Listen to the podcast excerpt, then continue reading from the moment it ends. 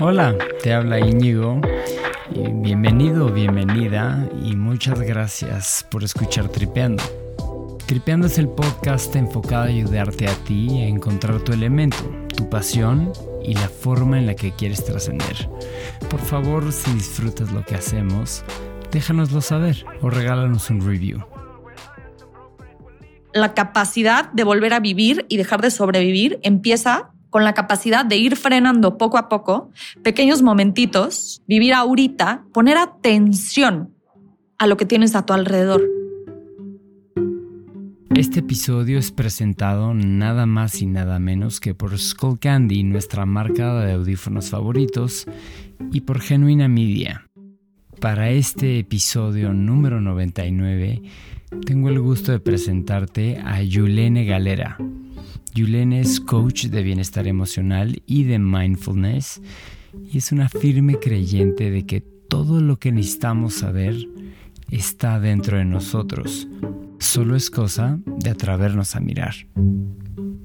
Yulene es también creadora de contenido y la puedes encontrar en sus redes como The Wildflowers o puedes encontrar su podcast La salida es hacia adentro. En esta deliciosa, amena y feel good de conversación platicamos sobre puros hacks y tips y filosofías de vida para alcanzar tu mejor versión y equilibrar tu mundo interior y poder enfrentar cualquier situación y reto en la vida. Esta conversación está llena de ejemplos y prácticas sencillas pero poderosas. Algunos de mis temas favoritos de esta conversación fueron el cómo ganarle a la procrastinación, cómo desacelerar ese, esa constante exigencia por el perfeccionismo y la exigencia por la productividad. Y los tips para el eficiente manejo de tu tiempo. Te dejo con Yulene y no dejes de checar en la descripción sus redes sociales.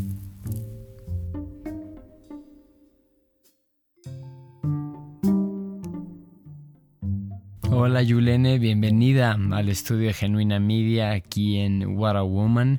Sé que tienes tu ponencia en un ratito, entonces muchas, muchas gracias por pasar a saludarnos antes y a compartir con nosotros. Muchas gracias, yo encantada de estar aquí, muchas gracias por esta invitación. Bueno, ya platicaba en la introducción algo sobre ti, dando un poco de contexto sobre tu podcast y de qué va tu contenido que por cierto me parece súper auténtico y lindo, de verdad lindo de escuchar. Pero bueno, viniendo de ti seguro que genera mucho más interés. Entonces, ¿por qué nos platicas de qué va tu podcast? Que nos platiques un poco más sobre tu canal y tu intención. Pues mira, es un podcast en donde platicamos sobre todos los temas que tienen que ver con el bienestar emocional y las invitadas son pues expertas y algunas no tan expertas que tienen cosas que compartir, información, experiencias que puedan ayudar a las personas a sentirse mejor con ellas mismas, pero sobre todo a empezar a buscar las respuestas adentro, porque estamos muy acostumbrados a buscar respuestas allá afuera. Y que obviamente siempre está bien de repente pedir ayuda y un libro, ¿sabes? O sea, es muy importante también buscar información. Pero al final, todas las respuestas siempre están dentro de nosotras y nosotros. Entonces, pues eso sería mi podcast. Entonces, todo lo que tiene que ver con bienestar emocional y todo lo que te puede ayudar a sentirte un poquito mejor todos los días. Estamos acostumbrados a buscar las respuestas allá afuera, pero al final las respuestas están dentro. Esa es una frase clave que ahorita me interesa que platiquemos bien y entenderlo a detalle. Pero antes, ¿me podrás platicar un poco sobre tu camino? Porque, a ver, sé que eres abogada de carrera, pero acabaste trabajando en moda. Son como dos mundos un poco no sé, distantes, ¿no? Pero ¿qué aprendiste de estos dos mundos y sobre todo cómo es que estas experiencias te fueron empujando a encontrar esta que es tu nueva pasión? Pues mira, la verdad es que de los dos mundos puedo sacar muchas cosas importantes para el bienestar emocional. El ser abogada me dio a mí una estructura mental y siempre que tienes estructura mental, te ayuda a organizar pues tus ideas, tus emociones, tus pensamientos. Entonces, para mí ser abogada jamás me he arrepentido de estudiar esa carrera. Me encantó mi carrera, me encantó y me dio muchísima fuerza también, porque el saber cómo estructurar y también el desde que estás en la carrera tienes que trabajar. Desde que tengo 19 años trabajo, porque pues tienes que trabajar desde los primeros semestres. Entonces, eso te hace ser responsable de ti misma. Ya no eres la niña de prepa que tus papás te resuelven. No, te avientan a los lobos, ve al juzgado y resuélvelo, reina. Hazle como quieras. Entonces, eso para mí fue súper importante en mi carrera porque me hizo una persona súper responsable y estructurada. Y después en el mundo de la moda, busca mucha perfección la verdad. Últimamente menos, se ha hecho un poco más flexible, pero por supuesto que buscaba estándares y te exige cosas de belleza y te exige que pertenezcas a cierta forma y a cierto cuerpo y a cierto lo que sea. Pero al mismo tiempo también me dio la creatividad, porque yo la verdad es que navego entre estos dos mundos, entre la rigidez y la creatividad, y no podría vivir sin ser creativa. Entonces, pues para mí esa parte también me ayudó a explorar una, pues una versión de mí que también era estaba un poco abandonada en el derecho, ¿sabes? Entonces, como que la unión de estos dos mundos me encanta y sobre todo en ninguno de los dos mundos dejé de trabajar en mí, que eso creo que es lo que siempre me ha caracterizado, porque siempre he dicho que a mí me cuesta la vida, la verdad, es la realidad. Me cuesta la vida, tengo que echarle muchas ganas, tengo que enfocar mis pensamientos, tengo que enfocar mis emociones. Y siempre he trabajado en mí por eso. Y por eso me dedico hoy a lo que me dedico, porque encontrar herramientas que te ayudan a sentirte mejor es una bendición en la vida. Oye, es que por supuesto, estoy de acuerdo, existir cuesta, cuesta trabajo, ¿no? Pero qué bonito que hayas encontrado esto que te apasiona tanto y que de paso ayudes a tanta gente en este, pues, en este existir que cuesta tanto trabajo y que puedas ir compartiendo estos hacks con las personas. Sabes, yo me identifico mucho con tu camino al haber pasado por estos dos mundos también, entre uno de mucha mayor rigidez y estructura y ahora uno más creativo donde pues podríamos decir que no hay tantas reglas del juego, ¿no? Pero mi pregunta es, cuando decimos que este mundo que navegaste como abogada es un mundo mucho más rígido, ¿es para ti la rigidez un calificativo negativo? Depende, porque hay veces que cuando eres demasiado rígido, y eso yo lo he tenido que aprender a golpes, la neta. Y perfeccionista. Y perfeccionista, te rompes, porque las cosas rígidas no se pueden adaptar al ambiente. Entonces, está bien tener estructura, pero siempre y cuando exista la flexibilidad. Las personas flexibles son las que mejor la pasan en la vida, porque se pueden adaptar. Las personas rígidas se rompen ante cualquier cambio, ante cualquier circunstancia que los saca de su zona de confort. Entonces, pues he tenido que reaprender a que no todo entra dentro de una caja, que no todo es como yo pensaba que tenía que ser y que existen los grises, porque soy una persona, y ya cada vez menos gracias a Dios, pero soy una persona que soy o blanco o negro. O está bien o está mal. O me gusta o no me gusta. Y encontrar los grises me ha costado mi trabajo. Pero pues la vida está hecha de grises. Ojalá todo fuera blanco y negro, sería mucho más fácil. Fluir. Ser muy líquido, fluir ante la rigidez. Y esto lo relacionas a este tema que creo que te gusta mucho traer sobre la mesa y que has puesto mucho en práctica, que es lo que platicábamos ahorita de dejar de sobrevivir y empezar a vivir. Claro, porque... fluir. Tal cual, fluir con lo que la vida te manda y te toca, porque hay cosas que definitivamente nosotros no escogemos, no elegimos, y que seguramente no las volveríamos a elegir en otras vidas pero es lo que toca, punto. O sea, nadie puede, nadie tiene la capacidad de decirle a la vida, mira, esto sí, esto no. Pero creo que estamos acostumbrados, unas personas más que otras definitivamente, pero estamos muy acostumbrados y acostumbradas a la supervivencia, a estar todo el tiempo a la defensiva, a estar todo el tiempo viendo cuál es el problema, viendo qué sigue después. Y esto lo puedes ver hasta y esto es típico, me parece a mí, ¿eh? a ver qué opinas tú, pero cuando estás así en una época que todo sale bien, que es súper divertido, que es súper, y estás pensando en a ver en qué momento viene la revolcada, a ver en qué momento viene el problema, a ver en qué momento me avisan que algo va a salir mal, porque estamos acostumbrados a eso, acostumbradas a eso, pero eso no es vivir. Eso es modo supervivencia. Y la verdad es que también el ritmo de vida que llevamos hoy en día, todo es inmediato, todo es lo que sigue, todo es rapidísimo, todo es al instante. A mí me impacta, en serio, que ahora los audios de WhatsApp tengan velocidad por dos. O sea, neta, ya no puedes escuchar un audio de un minuto tranquilo, normal, a velocidad no, lo tienes que escuchar a 2.5 por segundo, porque ya no tienes tiempo. Todo esa, o sea, cuando tu celular se bloquea tantito o ya sabes que se te pone la ruedita de que está pensando, o sea, es una desesperación, es una angustia de cuando antes, cuando nosotros éramos puertos, bueno, o sea, ni siquiera el Internet tardaba horas, podías estar horas para que se conectara el maldito ICQ, horas. Y regrésate antes, cuando absorbía, o sea, nuestros papás, ¿no? Que absorbían lo que nosotros absorbemos en un día, en media hora de escroleo, quizá era su entretenimiento y noticias de, para ellos de un, mes, un, año, no sé. Literal. Pero mm, yo he tocado mucho este tema y a mí me trauma mucho y yo siempre pongo un, ejemplo que me gusta compartir en esto de la, de la, esta necesidad de, por la gratificación inmediata y esta cultura de la inmediatez. Yo siempre lamento mucho que hemos perdido, como así como tú pones el ejemplo de los audios de WhatsApp, cómo hemos perdido la hermosa tradición de contar chistes pues ya, ya no, ya no cuentas chistes, ya todo es, o, es una foto, una meme o un sticker.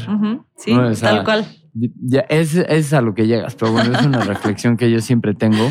Pero ahorita nos explicabas cómo tú entiendes el dejar de, de sobrevivir y empezar a vivir un poquito más pero cómo lo aterrizas o cómo lo has puesto en práctica tú en las cosas chiquitas, en el día a día, ¿no? Pues, por ejemplo, muchas veces me cacho, yo genero contenido para Instagram, ¿no? Y videos y así. Y hay veces que me cacho pensando o aceleradísima de ya lo tengo que acabar, ya lo tengo que hacer, tiene que quedar en cinco minutos. Y después me hago esta pregunta, ¿por? ¿A dónde vas? ¿A dónde tienes que llegar? ¿Qué tienes que hacer? Y cuando me cacho en estos como aceleres que vienen desde la exigencia, evidentemente, de que tiene que salir rápido, de que tiene que salir a la primera, porque si no será la primera, uh, qué chafa, uh, qué mal, uh, qué. Entonces es como en ese momento me freno y digo, no, lo haces consciente, conectada. Y si lo tienes que repetir 20 veces, lo repites 20 veces, no pasa nada. Y creo que a mí eso me ha ayudado muchísimo. Por ejemplo, me cachaba. A mí no me gusta mucho cocinar, la verdad, pero bueno, en la pandemia pues no te queda de otra, ¿no? Entonces, pues empecé a buscar recetas que eran fáciles, que eran pues rápidas, que no tenían mucho, mucha complicación. Pero entonces me empecé a cachar que cuando cocinaba tenía que sí o sí parar. Porque no hay manera de que aceleres el arroz. Hazle como quieras. Se va a tardar lo que se tiene que tardar. Se va a tardar en lo que se tiene que tardar el pollo en cocinarse. Hazle como quieras. Entonces, como que empecé a dejar de hacer cosas al mismo tiempo que cocinar, porque es típico que estás cocinando, pero escuchas el podcast, pero escuchas este, el YouTube, pero escuchas. Y entonces empecé a hacer pausas, como de, no vas a hacer nada más que esperar a que hierve el agua, punto. No vas a hacer nada más que ver cómo va a hervir el agua. Y esas cosas me han ayudado a bajar el ritmo de 10 mil por hora, pero sobre todo que para mí ese ritmo se refleja en exigencia. Ok. Aún así, te haces la pregunta de ¿por, y, por qué ahorita lo tengo que sacar ya? Tengo que sacar mi contenido del día. ¿Por qué, por qué me tengo que andar apresurando? ¿Cuál es la prisa? ¿No?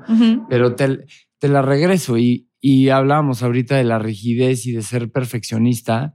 Tampoco te puedes permitir no andar, o sea, saca, hacer el video o escribir, o escribir tu caption nueve horas porque nada más no te queda perfecto, porque nada más no te queda perfecto. Y aunque estoy de acuerdo contigo de, oye, no, ¿cuál es la prisa? Vuélvelo a escribir si no te gusta, pero no te puedes quedar ahí atorado, no en este perfeccionismo de pues no, no sacar la chamba porque hay este, no quedó perfecto y cuidar hasta el último detalle, ¿no? Claro, y creo que es un balance complicado de entender, pero para mí la diferencia es desde dónde viene.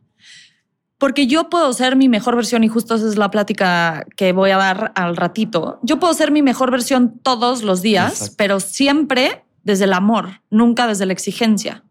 Y se siente distinto. Porque yo puedo decir, amiga, te volaste. O sea, hoy sí tu video quedó de tres pesos. ¿Cómo le hacemos para que no se repita? ¿Cómo le hacemos? Y puedo verlo y analizarlo y decir, a ver, me faltó esto en el guion, me faltó aquello, este, la musiquita, lo que sea que es muy distinto a, ah, otra vez quedó mal, es que no debería de ser así, es que por qué lo hiciste mal, es que tendrías que haber, y entonces ahora te quedas ocho horas editando el video, ¿sabes? Es distinto. Y creo que el perfeccionismo lo único que hace es que te paraliza. Te paraliza muchísimo. Te paraliza y te hace procrastinar, porque a veces pensamos que la procrastinación es miedo, digo, es flojera y para nada, al revés, es miedo. Es miedo a que no te quede bien, a no saber por dónde empezar. Pongan atención la próxima vez que estén procrastinando y siempre hay un miedo abajo. Miedo, de no saber por dónde empezar. que sea demasiado difícil, entonces pues mejor ni lo empiezo, miedo de que sea tanto que no sabes ni por dónde empezar de todas las cosas que tienes que hacer. O miedo a que no quede, a mí me pasa mucho eso con los videos. Tengo una cosa en la cabeza, me cuesta mucho trabajo, por ejemplo, y eso es algo que estoy trabajando y me metí a un curso de guiones y me metí a un curso de storytelling y así, porque en mi cabeza tengo mil imágenes y me cuesta trabajo aterrizarlo en un minuto, ¿sabes? O sea, tienes que hacerlo en un minuto. Entonces, cuando me está costando mucho trabajo, me hago güey y voy por aquí y voy por allá y no grabo y no, mejor voy a procrastino, porque prefiero no enfrentarme a esta incomodidad que tengo enfrente de mí. Y la, y la procrastinación, yo es algo con lo que he estado personalmente, lo he, estado lidiando muchísimo y apenas le puse nombre. Y sobre todo lo delicado que es a lo que te lleva este círculo vicioso de procrastinar, porque se desarrollan pues cuadros ya de ansiedad y de puede llegar a ser pues ansiodepresivos porque al estar procrastinando tiendes mucho a tener esa voz en tu cabeza decirte puta, eres, eres un baboso, no hiciste tus pendientes hoy, ¿por qué no arrancas? te castigas mucho. Cañón. Y mm, ya lo platicamos un poco, ¿no? De siempre tienes que estar muy atenta a tus pensamientos y acacharte cuando estás a punto de procrastinar y sobre todo identificar esos triggers, esos miedos. Cañón. Sobre este tema, ¿qué consejo das o cómo has puesto en práctica evitar la procrastinación? claro. En ello, ¿no? Eh, lo primero creo que empieza con la organización para mí la organización es básica porque la organización te da paz mental. Sabes cuándo lo tienes que hacer, sabes cómo lo tienes que hacer.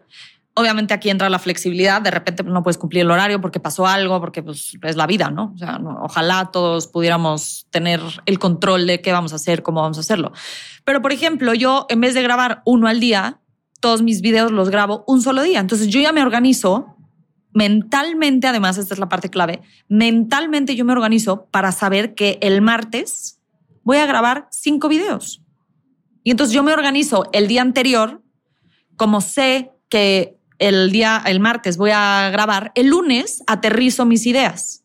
Y otra cosa que ayuda muchísimo es empezar. Punto. El primer paso. Si te sale mal, no importa, hazlo. Porque lo que tienes que hacer es borrar la barrera del parálisis, de la parálisis. Cuando estás procrastinando, estás paralizado. Entonces, siempre les digo esto, pon el título del mail. Da igual.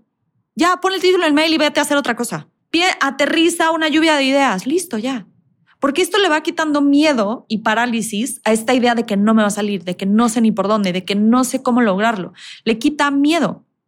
Y siempre más vale hecho, mal hecho, mal hecho que nunca hacerlo, porque mal hecho lo puedes corregir nunca hacerlo, no hay nada que hacerle, no existe. Entonces, creo que hay una cosa que dice Brené Brown que me encanta, que es como es suficiente. Ya no veo él, es perfecto, me da igual si es perfecto o no, es suficiente. Es suficiente que hice un video, que a lo mejor habrá otros mucho mejores, sí, seguramente, pero hoy hice lo que tenía que hacer hoy habrá días, y creo que también esto es parte del ser humano, habrá días en que soy excelente grabando mis videos. Y hay días que estoy cansada, que a lo mejor estoy como de, de, mal humor y mis videos a lo mejor no salen tan bien. Ni modo, bienvenida a la vida de Yulene. O sea, no soy robot. Y así somos todos. Nunca nada va a ser perfecto y nunca nada va a ser igual. Que esa es otra cosa que nos hace eh, como tenerle miedo, como de no me va a salir tan bien. Pues no, porque no va a ser igual. Nunca nada va a ser igual. Tú no eres igual ningún día de tu vida. Son, si no me equivoco, haciendo un recuento sobre estos triggers que te generan esta procrastinación que te puede paralizar tanto. Bueno, hablamos mucho del perfeccionismo, ¿no? Y agregaría también como que este miedo al rechazo. Sí, como ¿no? a fracasar. El ¿no? miedo, al, ajá, miedo al fracasar, como no, pues ¿para qué lo mando si ni... Exacto. o sea, y también el síndrome del impostor, igual, quizás. Cañón. Sí, justo hace poquito me pidieron un video, mandaron una convocatoria en una universidad que doy clases para, porque van a hacer un evento de TEDx. Y mandaron una convocatoria de manden su video. Estuve tres días procrastinando porque me daba pánico no quedar. Y dije, imagínate cómo te vas a sentir de no haber mandado tu video, de ni siquiera haberlo intentado, por el miedo a que te vayan a rechazar. Prefiero haberlo intentado y haber dado lo que tuve que dar. Y si me escogieron bien y si no me escogieron, ya habrá otra oportunidad pero no intentarlo me parece lo peor. O sea, me parece como un hueco que se queda dentro de ti que nunca se llena porque no lo intentaste, no tienes información, no sabes. Y hay mucha gente que prefiere no saber. Yo no, yo prefiero saber. Pero al final, otra vez regresando a lo de aprender a vivir, es tus pendientes van a tomar el control de tu vida o tú vas a, contra- a tomar el control de tus pendientes. Porque creo que nos hemos comprado, y esto estaba leyendo el otro día un artículo súper interesante, que nuestra generación, o sea, los millennials y los que siguen, la Z y todos los que siguen, hemos crecido con una idea en la cabeza de que tenemos que ser apasionados por nuestro trabajo. Básicamente, nuestro trabajo es nuestra vida. Antes, si nos ponemos a analizar, los papás trabajaban para vivir, un poco como en Europa. En Europa siguen esa fórmula. Yo trabajo para poder irme de viaje todo el verano. Sí. Trabajo para poder retirarme a los 60, 70 años. Pero nosotros aquí en México adoptamos el sistema de los americanos de 24/7 y tú vives para trabajar. Y entonces pensamos que estar ocupados y estar haciendo, logrando, es la forma de vida. Y si te pones a pensar, cuando ves a alguien descansar, es como, "Ah, ¿por qué descansa? No ¿Qué está le siendo pasa? productivo. Es un flojo. ¿Qué le pasa? ¿Por qué descansa? La exigencia, la exigencia de la- a sentirte productivo todo el tiempo. ¿no? Cañón, cañón. No puedes parar. No puedes parar un segundo. Y si paras, estás en el celular para olvidarte de que estás parando. O sea, nadie, siempre pongo este ejemplo, pero un día le pregunté a una persona que se dedica a finanzas en un banco y le pregunté, oye, ¿tienen como áreas de descanso o algo? Ya sabes, como Google o así, que tienen como sus salones de ping-pong y lo que sea. Quisiera saber si en este medio financiero tienen. Y me dijo, sí, de hecho hay un spa pues, para los ciertos directores, o sea, a partir de cierto rango pueden ir en el día, un masaje, al este sauna, lo que sea. Y yo, ay, pues súper bien, ¿no? Qué, qué bueno. Y su contestación fue, ¿quién va a ser el flojo que se va a ir a regalar un spa en el día? Y me quedé impactada porque es como, Sí, qué cañón sí. que te lo están dando. Es para cachar a los flojos. Si, si, va, si lo usas, te corren. ¿no? Exacto, casi que si lo usas te corren. Entonces dije como, órale, qué cañón. Nunca lo van a usar definitivamente. Claro que las nuevas generaciones han cambiado un poco este chip de disfrutar un poco más. Creo yo que están eh, más acostumbrados a disfrutar, más acostumbrados a darse estos espacios de me de viaje, este, ya sabes, como no tanta exigencia, tienen exigencia en otras partes, pero creo que esto nos evita vivir, porque entonces, ¿cuándo sí vas a disfrutar? Tenemos este como, no sé, como ciclo mental que estamos pensando todo el tiempo en cuando llegue a esto, entonces sí voy a disfrutar. Cuando logre esto, entonces sí, ahora sí ya voy a disfrutar, en serio. No, si llego a este punto, en serio, sí ya voy a parar. ¿Cuántas veces te has cachado en una vacación pensando en lo que vas a hacer cuando regreses, en lo que vas a empezar, en el proyecto, en el mail, en el... Miles, todos los fines de semana, de hecho, pensando el domingo en la mañana desde las 7, ¿qué voy a hacer el lunes? Es como que nunca nos permitimos estos espacios o nos permitimos pocos espacios de paz, de calma, de estar simplemente por estar.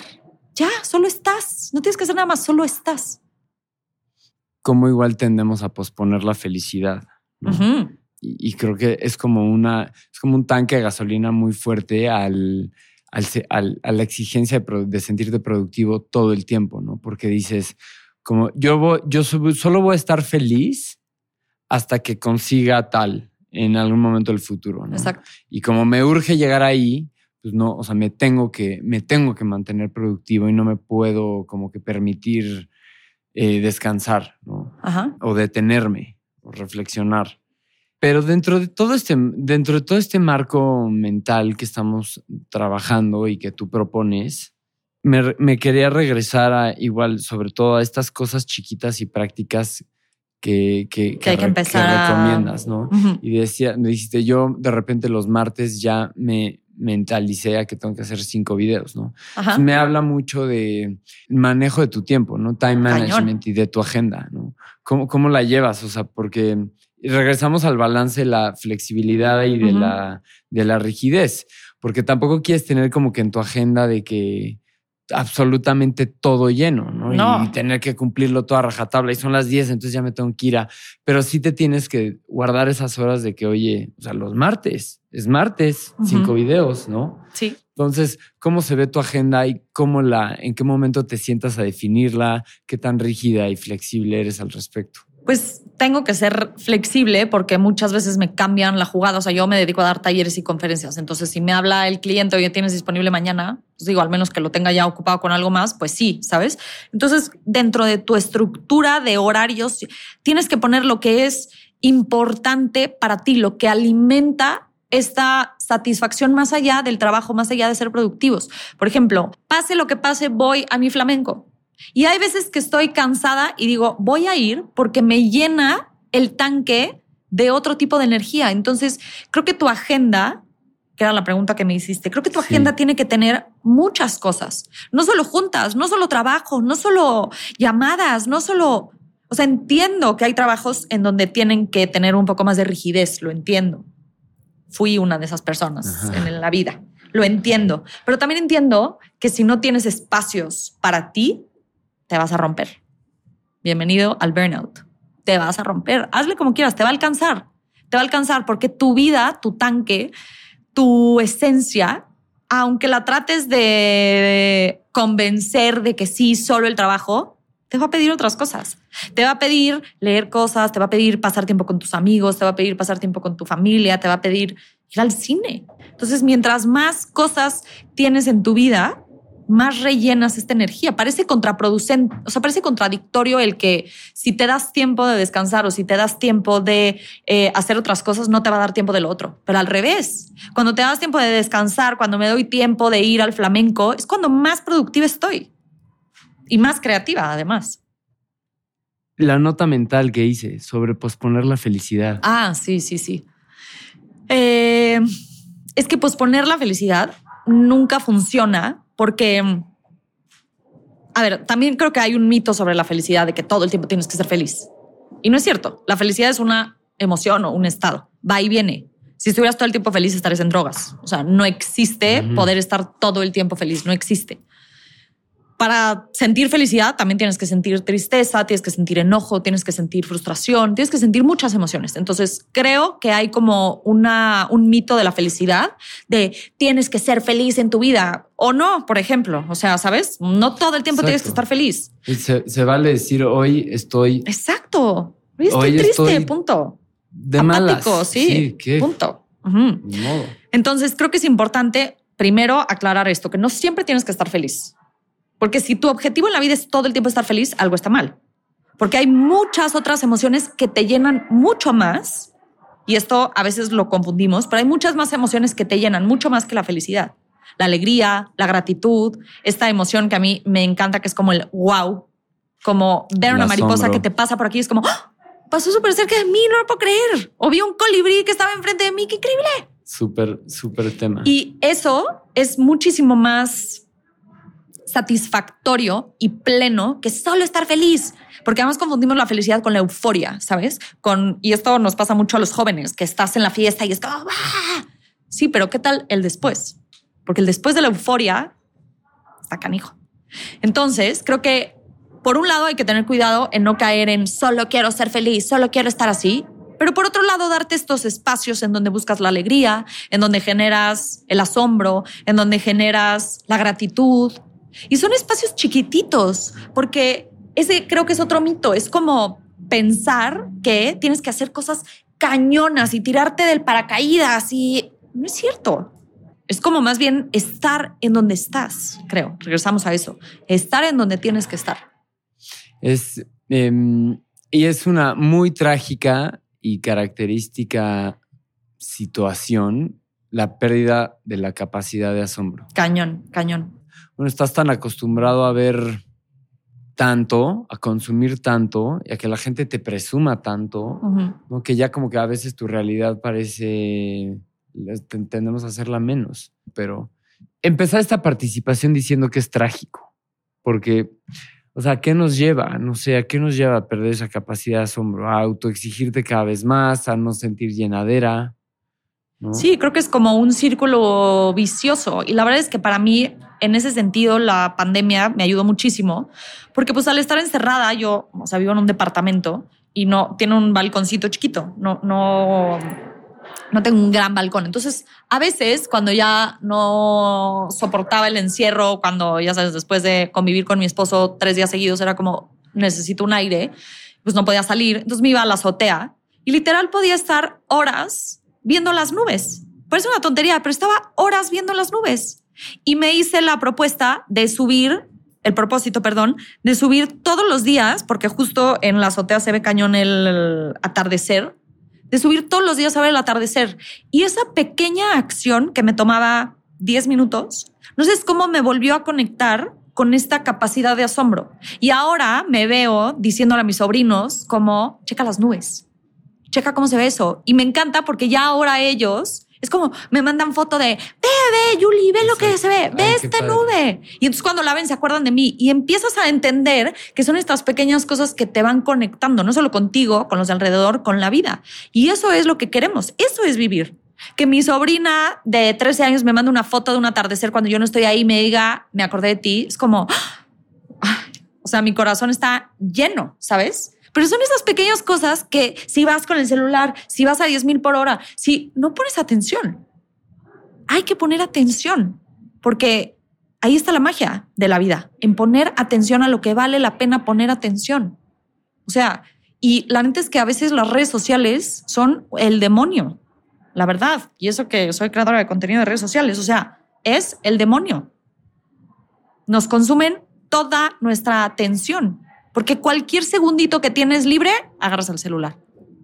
Así, literal, literal. Ah, ahorita dejas de hablar, nos interrumpen y yo hago esto. Ah, para quienes no ven, estoy viendo el celular. Entonces, creo que me gustaría ir cerrando con eso, con la capacidad de volver a vivir y dejar de sobrevivir. Empieza con la capacidad de ir frenando poco a poco, pequeños momentitos, vivir ahorita, poner atención a lo que tienes a tu alrededor.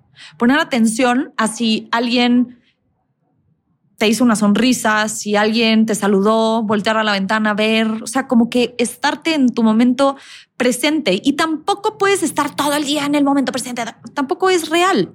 Unos momentitos antes de agarrar el celular, voltea a la ventana nada más empieza a darte estos espacios, ¿sabes? Me, me acaba de caer un 20 muy padre, que es que hace mucho no convivo con niños chiquitos, ahorita que pensabas con tus sobrinos, pero qué refrescante será, o sea, porque ver a un, ver un, un niño, una niña chiquita y ver esa capacidad de asombro.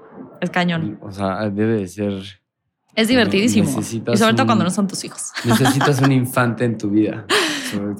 Cuando no son tus hijos está ya más divertido porque vas, juegas, cuando hacen berrinches como de toma, la mamá dónde está. Qué padre ver esa capacidad, asombro y que, ¿no? Como que eso debe de contagiar muchísimo. Pero bueno, y bueno, de mi lado yo solo dos preguntas. La primera es que mencionaste que estudiaste o estudias en storytelling. Ajá. ¿Por qué es importante el storytelling para aplicar las, las propias narrativas que quieres de ponerte en tu vida? ¿no? Claro, porque, mm, o sea, primero, una de las cosas que caracteriza mi trabajo es que está basado en mis experiencias. O sea, todo lo que ven en los videitos me ha pasado. Todo, todo lo que subo es porque está basado en mis experiencias. Entonces, decidí que quiero mejorar la forma en que transmito estas experiencias para que lleguen mejor a la otra persona, para poder estructurarlas un poquito mejor y poder aterrizarlas más claras, para que sean para que pueda conectar más con las personas. Y el storytelling, para mí, eso es importante porque al final del día, tú eres las historias que te cuentas. Así, tú eres las historias que te cuentas. Si tú tuviste un problema, si tú y yo tenemos un mismo problema, pasó ahorita que, no sé, se cae algo de aquí, de este cuarto en donde estamos grabando. Tú te vas a contar una historia y yo me voy a contar una historia. Puede ser que tu historia sea como típico, siempre me pasa lo mismo, qué desesperación, es que tengo pésima suerte. Y a lo mejor mi historia es como, ah, órale, no sabía que había esa lámpara, ni siquiera me había dado cuenta, qué distraída soy. Entonces, creo que es importante empezar a cachar las historias que nos decimos constantemente en la vida, porque si cambias la narrativa, cambias eh, el resultado. Cambias tu sentir. No es lo mismo como yo reaccionaría si digo, ah, órale, se cayó la lámpara, ni siquiera me había dado cuenta. Mi sentir va a ser como, ah, órale, qué susto, listo, se acabó. Si tu historia fue, ah, qué horror, siempre me pasa, tu sentir va a ser enojo, frustración y desde ahí vas a actuar. Entonces creo que para eso, eso para mí es importante del storytelling. No solamente poder contar hacia afuera las historias, sino empezar a yo tomar el control de la narrativa interna. ¿Qué, me falta preguntarte? Muchas cosas. Muchas cosas podríamos seguir aquí, pero. en mente y que digas, eh, sí te dejo con este mensaje por lo indispensable y relevante que es. Eh, ¿Qué puedo decir? Último. Creo que todo en esta vida son límites todo. Aprender a decirle que sí a lo importante, a decirle no a lo importante. Lo importante va cambiando según el momento, según la etapa, según con quién estás. Pero cuando aprendes a poner límites, a ti ponerte límites sanos, creo que puedes empezar a manejar mejor tu tiempo. Por ejemplo, estoy a plena grabación y antes me hablaba mi papá y le contestaba, no, ahorita no, amigo. Hablé contigo en la mañana, estoy grabando, no contesto teléfono pero son ese tipo de cosas las que hacen que puedas ir estructurando dentro de la flexibilidad, pero ir estructurando según lo que es necesario para ti, para que empieces a disfrutar, empieces a vivir y dejes de sobrevivir. Porque si no pones límites, si no estructuras, si no decides qué es importante para ti, todo va a ser importante. Y entonces eso te lleva a que nada es importante. Eso sería mi mensaje de cierre. Muchas gracias. no, pues muchas gracias por el espacio. Yo encantada de estar aquí con ustedes. No, increíble, de verdad.